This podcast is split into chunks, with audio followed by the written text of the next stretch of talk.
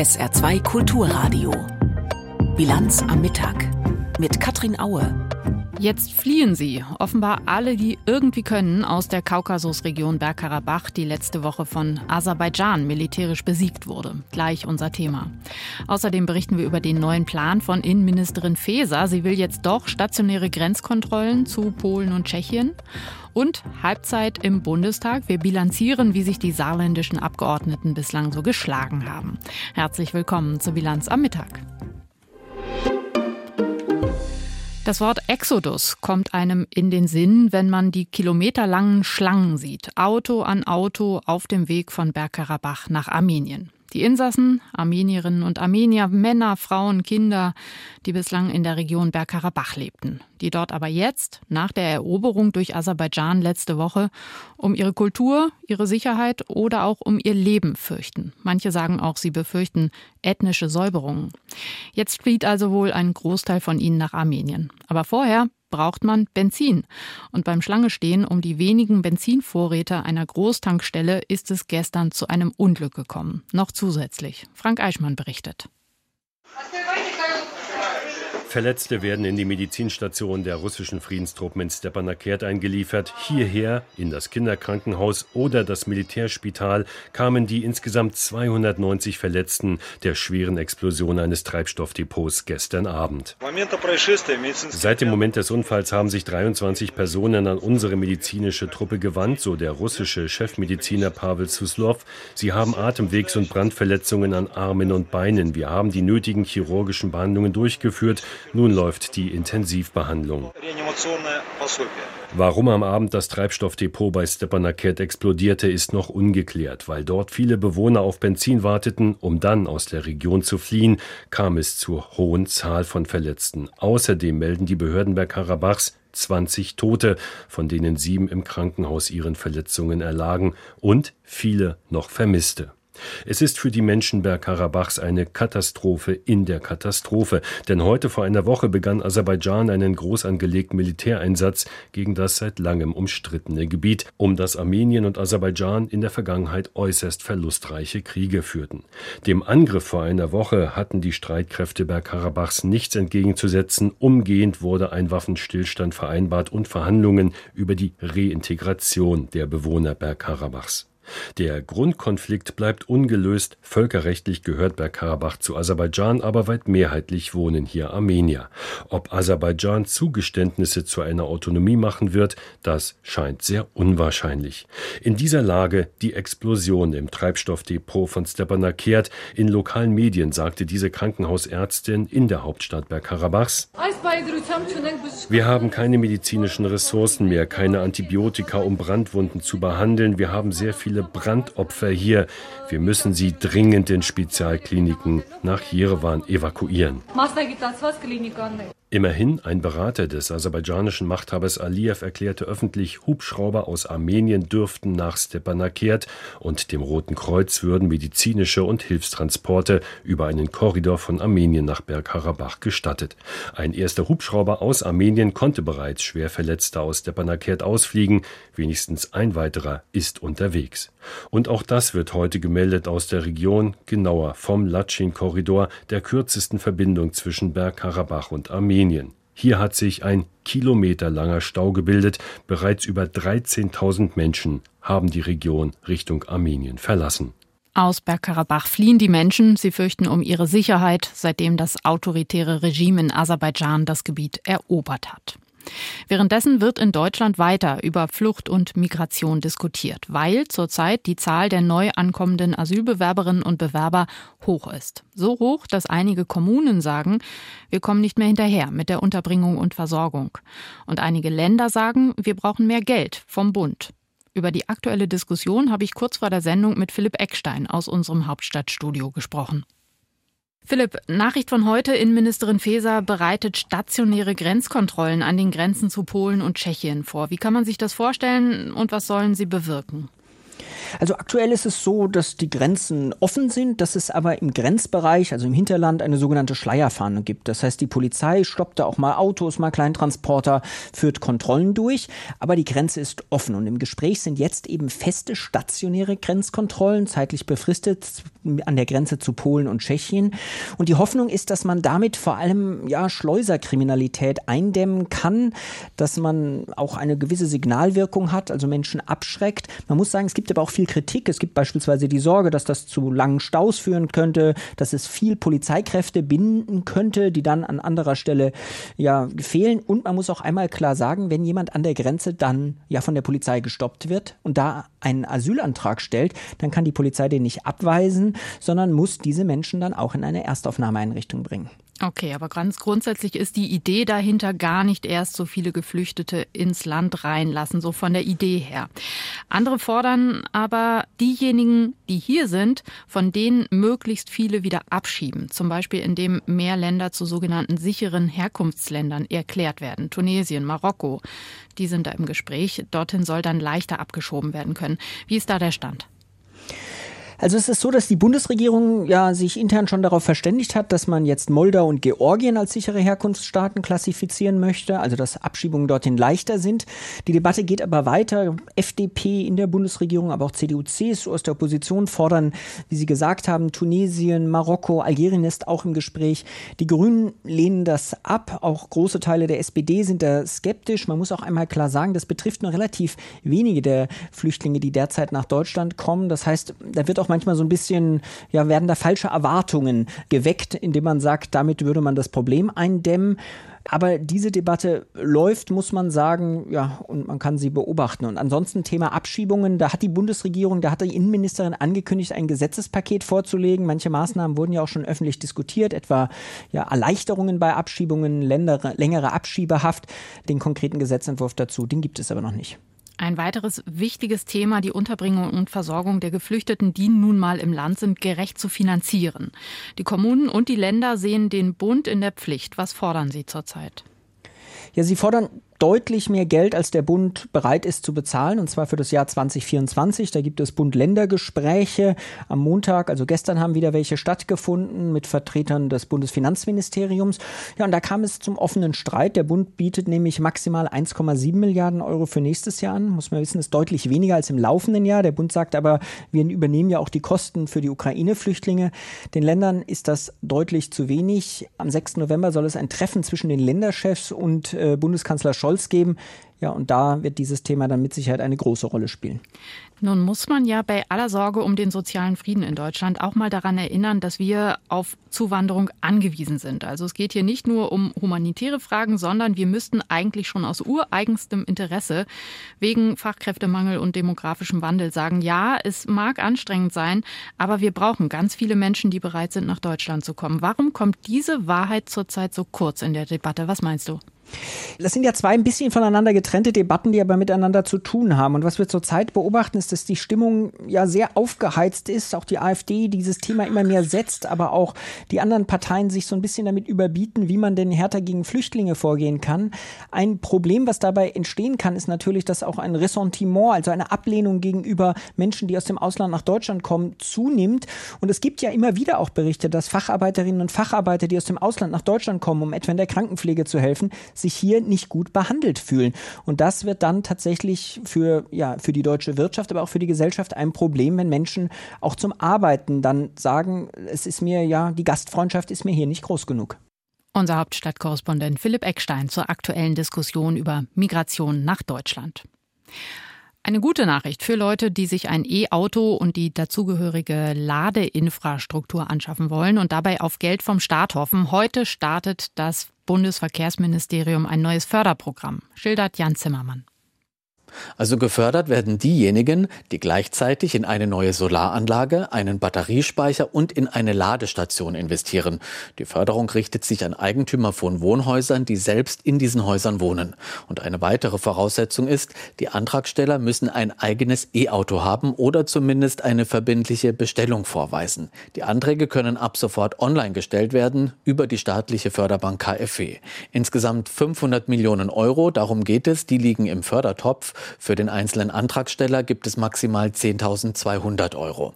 Der Bundesverband Solarwirtschaft hat ausgerechnet, das wären circa ein Drittel der Investitionskosten. Das ist der Teil, der über den Staat finanziert werden kann. Und wenn es ums Geld geht, sollte man schnell sein, denn es gilt, wer zuerst kommt, der malt zuerst. Also Fördermittel gibt es so lange, bis der Fördertopf leer ist. Das Interesse an dem Programm scheint jedenfalls groß zu sein. Laut Bundesverkehrsminister Volker Wissing würden bereits jeden Tag hunderte Anfragen reinkommen. Ein neuer Fördertopf für Menschen, die den Strom für ihr E-Auto selbst produzieren wollen. Ab heute bei der Kreditanstalt für Wiederaufbau zu beantragen, finden Sie unter kfw.de. Der andere Hoffnungsträger der Energiewende, die Windkraft, ist morgen Thema beim Treffen der Energieministerinnen und Minister der Länder in Wernigerode im Harz. Der Gastgeber Sachsen-Anhalt will unter anderem ein Thema auf den Tisch legen, die ungerechte Lastenteilung bei der Finanzierung des Netzausbaus. Stefan Schulz berichtet. In Sachsen-Anhalt drehen sich etwa 3000 Windräder. Damit leistet das ostdeutsche Bundesland einen Beitrag zum Gelingen der Energiewende. Der Windstrom, der produziert wird, fließt auch in andere Bundesländer, wo weniger Windräder stehen. Dafür wiederum müssen Netze gebaut werden, die den Strom abtransportieren. Das kostet Geld. Doch nicht jedes Bundesland beteiligt sich an der Finanzierung, beklagt Sachsen-Anhalts Energieminister Armin Willingmann. Deshalb zahlen die Menschen in Schleswig-Holstein, in Brandenburg, auch in Sachsen-Anhalt deutlich mehr Netzentgelte als beispielsweise in Baden-Württemberg und Bayern. Und diese Ungerechtigkeit muss gelöst werden. Mein Vorschlag, wir brauchen vorübergehend, nämlich so lange, bis der Ausbau aller Orten einigermaßen gleichmäßig ist, ein Solidarmodell. Und in diesem Solidarmodell muss das ein Stück weit angeglichen und ausgeglichen werden. Doch die meisten Bundesländer, allen voran Bayern und Baden-Württemberg, verhalten sich nach Ansicht des Ministerpräsidenten von Sachsen-Anhalt, Rainer Haseloff, unsolidarisch. Er beklagt sich darüber, dass ausgerechnet die Bürger seines Bundeslandes die höchsten Stromkosten bezahlen müssten, obwohl Sachsen-Anhalt die Energiewende vorantreibt. Derjenige, der sich umweltbewusst zeigt, klimabewusst zeigt und erneuerbare Energie in seiner Region auch durch Veränderung der Landschaft mit organisieren hilft, benachteiligt sich ausdrücklich durch die höchsten Strompreise, die es gibt. Sachsen-Anhalt hat die dritthöchsten Strompreise bei den Netznutzungsentgelten. Die höchsten Netznutzungsentgelte zahlen derzeit die Bundesländer, die besonders viel grünen Strom anbieten. Das sind Schleswig-Holstein, Niedersachsen, Mecklenburg-Vorpommern, Brandenburg und Sachsen-Anhalt. Und auf der anderen Seite stehen im Prinzip alle anderen Länder, die zwar den Strom von uns wollen, aber dafür nicht bezahlen wollen. So könne es nicht weitergehen, sagt Sachsen-Anhalts Energieminister Armin Willingmann. Er trifft in dieser Woche seine Länderkollegen in Wernigerode im Harz und will mit ihnen noch einmal über die Netzentgelte sprechen. Auch Robert Habeck wird auf der Energieministerkonferenz erwartet. Der Bundesminister wollte eigentlich bis Ende des Jahres für eine gerechte Verteilung der Netzentgelte sorgen. Doch Sachsen-Anhalts Ministerpräsident Haseloff hat Zweifel, dass Habeck sein Versprechen einlösen kann. Ich weiß, dass er daran arbeitet, aber er hat momentan noch keine Mehrheit dafür, weder in der Bundesregierung als auch im Bundestag. Sachsen-Anhalts Ministerpräsident Haseloff sieht nur eine Lösung. Die Bundesländer, die weniger Windräder haben, müssten ihre Blockadehaltung aufgeben und sich an den Ausbaukosten für die Stromnetze beteiligen. Passiere das nicht, so der CDU-Politiker, dann wird die Energiewende scheitern. Die Kosten für die Stromnetze sind ungerecht verteilt, Stefan Schulz hat berichtet.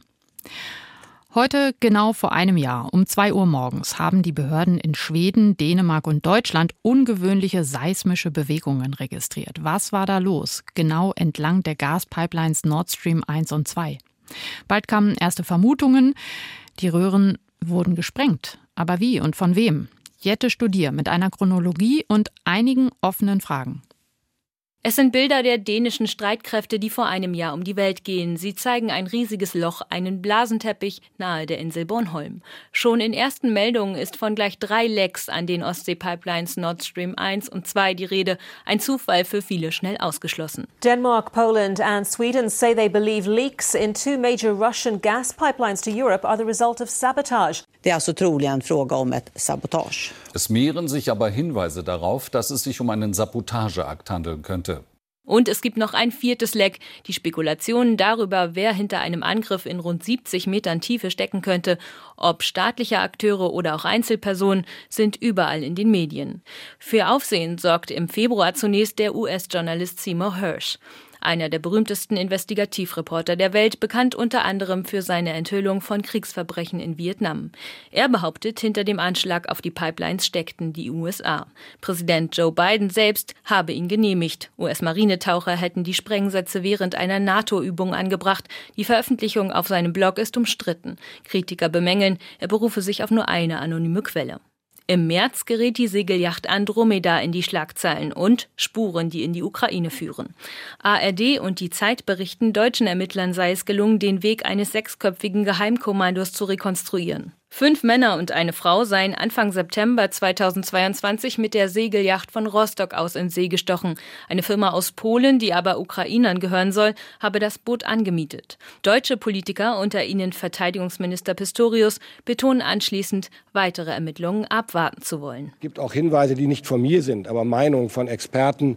Ich mache sie mir nicht zu eigen, aber ich will darauf hinweisen, dass auch darüber gesprochen wird, es könnte auch eine sogenannte False Operation gewesen sein. Auch das wäre nicht das erste Mal in der Geschichte solcher Ereignisse. Doch es ist nicht die einzige Theorie, die in der Öffentlichkeit kursiert. Mehrere europäische Medien berichten außerdem von russischen Militärschiffen, die wenige Tage vor den Anschlägen auf die Pipelines an den Tatorten operiert hätten. Ihre These stützt sich unter anderem auf Analysen des dänischen Datenexperten Oliver Alexander, der öffentlich zugängliche Quellen ausgewertet und rekonstruiert hatte. Die Schlepper haben eine Zeit Zeit lang Positionssignale gesendet und so kann man ihren Kurs rekonstruieren, das Puzzle zusammensetzen. Führt die Spur also doch nach Russland? An allen Darstellungen gibt es Zweifel und Kritik. Fragen bleiben offen. Der Generalbundesanwalt, der in Deutschland die Ermittlungen führt, hat bislang keine Ergebnisse seiner Arbeit veröffentlicht. Eine ausführliche Doku dazu können Sie heute Abend im ersten sehen. Sie heißt Tatort Ostsee. Wer sprengte die Nord Stream Pipeline? Um 21.45 Uhr im ersten und ab 17 Uhr schon in der ARD Mediathek. 12.46 Uhr ist es, damit Zeit für weitere Meldungen von Tanja Philipp Mura. Im Fall des in Mecklenburg-Vorpommern getöteten sechsjährigen Jungen ist ein Tatverdächtiger festgenommen worden. Wie die Polizei in Neubrandenburg mitteilte, handelt es sich um einen 14-Jährigen. An dem in Tatortnähe gefundenen Messer, bei dem es sich um die Tatwaffe handle, seien DNA-Spuren gefunden worden. Diese seien höchstwahrscheinlich dem Jugendlichen zuzuordnen. Der Junge war Mitte September mit Stichverletzungen in einem Gebüsch in Pragsdorf gefunden worden. Er starb kurz darauf. Im sogenannten Jeboa-Prozess vor dem Koblenzer Landgericht hat die Verteidigung eine Haftstrafe von viereinhalb Jahren für ihren Mandanten beantragt. Zur Begründung hieß es, der Angeklagte Peter S. sei bei dem Anschlag auf eine Asylbewerberunterkunft in Saarlouis im Jahr 1991 eher ein Mitläufer gewesen. Er habe damals nicht aus rassischer Gesinnung gehandelt, sondern aus Geltungsbedürfnis. Die Staatsanwaltschaft hatte gestern neun Jahre und sechs Monate Haft für Peter S gefordert.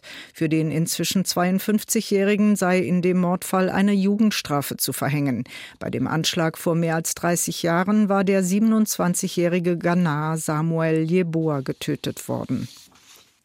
Die saarländische Landesregierung hat die Pläne der Regierung zu Entlastungen bei der Grunderwerbssteuer zurückgewiesen. Finanzminister von Weizsäcker sagte der Saarbrücker Zeitung, es seien gehaltvollere Vorschläge zur Bauförderung nötig, als Landessteuern zu senken. Die Grunderwerbssteuer sei eine wichtige Einnahmequelle. Nach einem Gipfel am Montag im Kanzleramt hatte die Bundesregierung einen 14-Punkte-Plan vorgelegt, um die Lage am Wohnungsmarkt zu verbessern. Der Plan sieht unter anderem vor, vorerst auf schärfere Energiestandards zu verzichten und den Ländern eine flexiblere Gestaltung der Grunderwerbssteuer zu ermöglichen.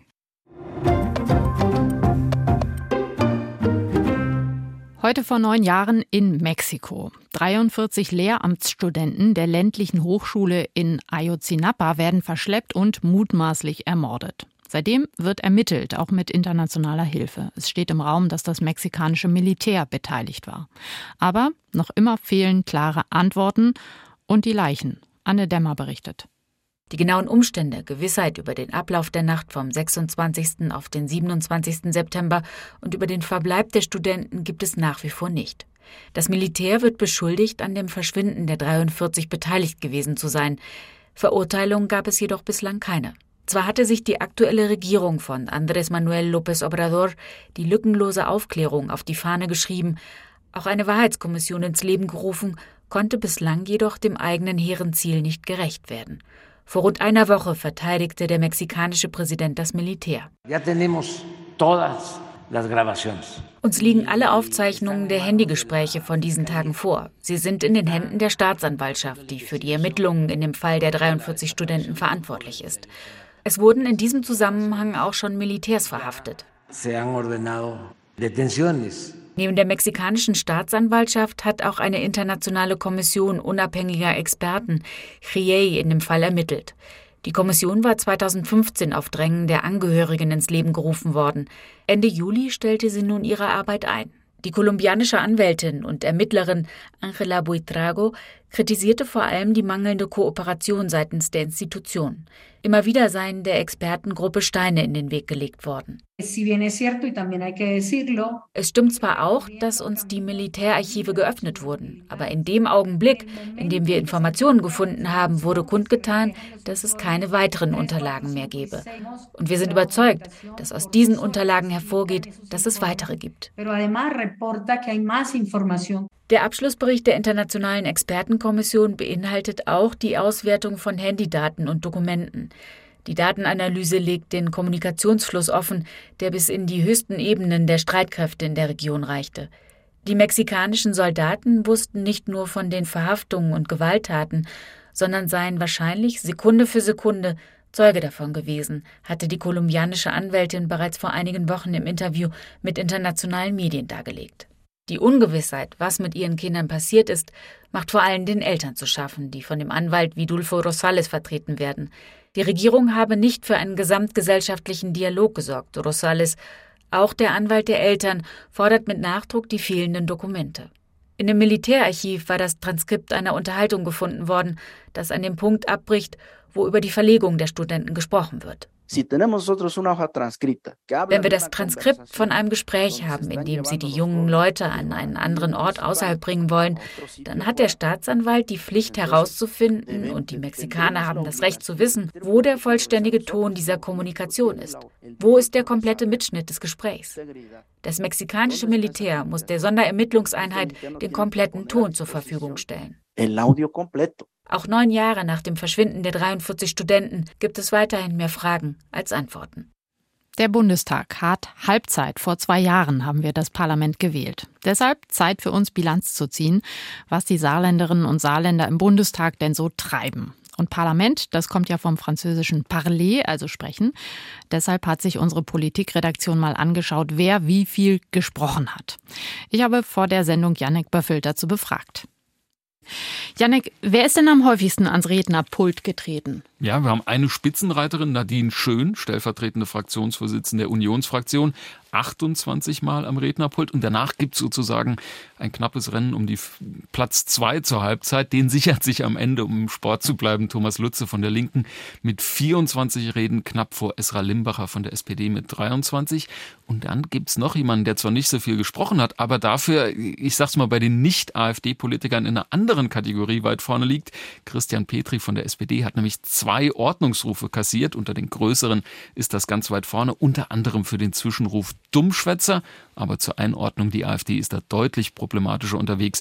Beatrix von Storch wurde zehnmal ermahnt. Okay, das sind jetzt also die, die eher auffallen. Wer war denn eher schweigsam? Ja, lustigerweise der prominenteste ähm, Ex-Außenminister Heiko Maas. Nur eine Rede von Beginn der Legislatur bis zu seinem Ausscheiden aus dem Bundestag. Er ist dann ja in eine Kanzlei gewechselt im Januar. Und auch seine Nachfolgerin Emily Fons mit 22, die jüngste Abgeordnete im Bundestag überhaupt, war jetzt nicht übermäßig aktiv. Aber man muss sagen, dafür, dass sie neu dazugekommen ist, drei Reden seit Januar, das ist in ihren acht Monaten immerhin dreimal so viel wie ihr deutlich prominenterer Vorgänger. Wie kommt es denn eigentlich dazu, wer wie viel spricht oder wenig? Und hat das irgendeine Aussagekraft, sodass man sagt, oh, typischer Hinterbänkler oder so, wenn man nicht so viel spricht?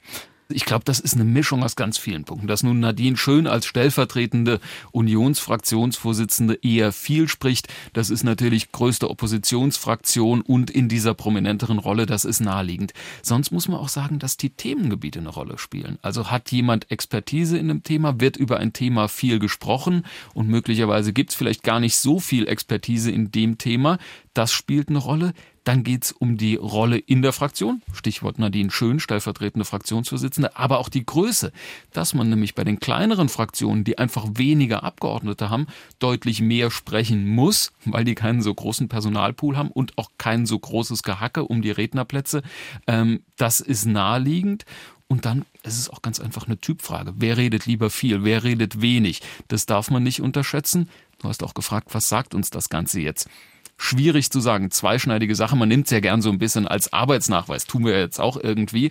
Aber ich habe mal nachgeguckt, wer in der vergangenen Legislatur besonders viel gesprochen hat. Das waren auf den Plätzen eins bis drei Volker Ulrich, Sebastian Brehm und Helge Lind. Ich will jetzt unseren Hörerinnen und Hörern nicht allzu nahe treten, aber ich glaube nicht, dass das unbedingt Namen sind, die jeder kennt. Also es ist jetzt auch nicht unbedingt ein Ausdruck von Prominenz. Da geht es, glaube ich, eher um die Variante, wer redet in den wirklich wichtigen Debatten. Nun waren wir ja in den letzten Jahren etwas verwöhnt, was so Promi-Bundespolitiker angeht. Maas, Altmaier, AKK, die Liste war ja lang. Wo steht das Saarland aktuell in Berlin? Ja, man kann ja die egoistische Frage stellen aus saarländischer Sicht, was hat diese Prominenz dem Saarland denn so direkt gebracht? Das sollte man also auch nicht überhöhen. Aber klar, das Saarland ist deutlich weniger prominent in Berlin aufgestellt als vorher. Wenn wir uns mal angucken, wer eine Funktion in der Bundesregierung hat, dann ist das eben nur noch Oliver Luxic, parlamentarischer Staatssekretär im Verkehrsministerium. Nicht unwichtig, aber eben nur noch einer in der Regierung. Und dann gibt es ein paar Funktionen im Bundestag. Ich hatte Nadine Schön, stellvertretende Fraktionsvorsitzende, angesprochen. Josephine Ortleb ist eine der parlamentarischen Geschäftsführerinnen bei der SPD. Christian Petri, der mit dem Dummschwätzer, europapolitischer Sprecher bei der SPD, um nur ein paar zu nennen. Aber viel ist dann doch Ausschussarbeit und zusammenfassend, das Saarland ist zumindest in Bundestag und Bundesregierung viel dünner aufgestellt. Wie gesagt, was den Effekt angeht, das steht auf einem anderen Blatt. Halbzeit im Bundestag. Janek Böffel und ich haben gemeinsam auf die saarländischen Abgeordneten geschaut. Zum Wetter im Saarland. Sehr sonnig und trocken ist und bleibt es heute. Die Höchstwerte liegen bei 20 Grad in Nonnweiler und 24 Grad in Dillingen. Morgen anfangs Nebel, dann aber wieder viel Sonne, bei dann sogar 26 Grad maximal. Und auch am Donnerstag wechseln sich Sonne und Wolken ab, aber es bleibt trocken bei bis 25 Grad. Das war die Bilanz am Mittag. Ich bin Katrin Aue. Tschüss. SR2 Kulturradio Auslandspresseschau. Nach der Militäroffensive Aserbaidschans in der umkämpften Region Bergkarabach sind bereits über 13.000 Flüchtlinge aus der Kaukasusregion in Armenien angekommen. Russland galt lange als Schutzmacht Armeniens, ließ die aserbaidschanischen Truppen bei ihrem Angriff in der vergangenen Woche aber weitgehend gewähren. Für die britische Times ist das Verhalten Russlands ein deutliches Signal. Die Lektion für Russlands frühere Verbündete ist klar. Solange Russland mit seinem blutigen Feldzug gegen Kiew beschäftigt ist, hat es weder die Energie noch die Kapazitäten, um Angriffe anderswo zu verhindern. Wenn es jemals eine Pax Russica gegeben hat, dann ist dieser Friede in der späten Putin-Ära geschrumpft und gestorben. Von der russischen Peripherie aus betrachtet wird Putin als Friedenswächter immer unscheinbarer. Die Zeitung De Volkskrant aus den Niederlanden kommentiert die Rolle der EU im Konflikt zwischen Armenien und Aserbaidschan. Die Europäische Union will mit diplomatischer Unterstützung der USA zwischen den beiden Ländern vermitteln. Ironischerweise bezieht die EU seit kurzem einen Teil des Gases, das sie nicht mehr von Moskau kaufen wollte, aus Baku. Wenn Aserbaidschans Ambitionen nicht eingedämmt werden, könnten seine offenkundigen Menschenrechtsverletzungen ein Vorbote für noch schlimmere Gewalt sein. Die EU wird nun beweisen müssen, dass ihre Außenpolitik mehr umfasst als ihre neue Abhängigkeit von Gaslieferungen aus Baku. Nach Meinung der Neuen Zürcher Zeitung aus der Schweiz sollte die EU auch in einer weiteren Konfliktregion ihren Einfluss geltend machen. Im Kosovo hat am Wochenende eine militärisch ausgerüstete Kampftruppe mehrere Polizisten angegriffen, ein Beamter wurde dabei getötet. Die kosovarische Regierung spricht von einem Terrorakt und macht Serbien dafür verantwortlich. Brüssel und die anderen Hauptstädte müssen Belgrad und Pristina sehr schnell klarmachen, was sie zu tun haben. Kosovo steht bereits unter Sanktionen. Wenn Belgrad seine Haltung nicht schnell ändert, sind Strafmaßnahmen auch gegen Serbien angebracht. Gleichzeitig sind schnelle Hilfe bei Infrastrukturprojekten und eine Geberkonferenz Belohnungen, die beiden Parteien zugute kämen. Tempo ist jetzt entscheidend. Die EU hat auf dem Balkan viele Jahre vertrödelt. Angesichts des russischen Neoimperialismus und der Herausforderung durch China hat die Union gelobt, schnell die Sprache der Macht zu lernen. Jetzt muss sie sprechen. Das waren die internationalen Pressestimmen, zusammengestellt von Tarek Yusbashi.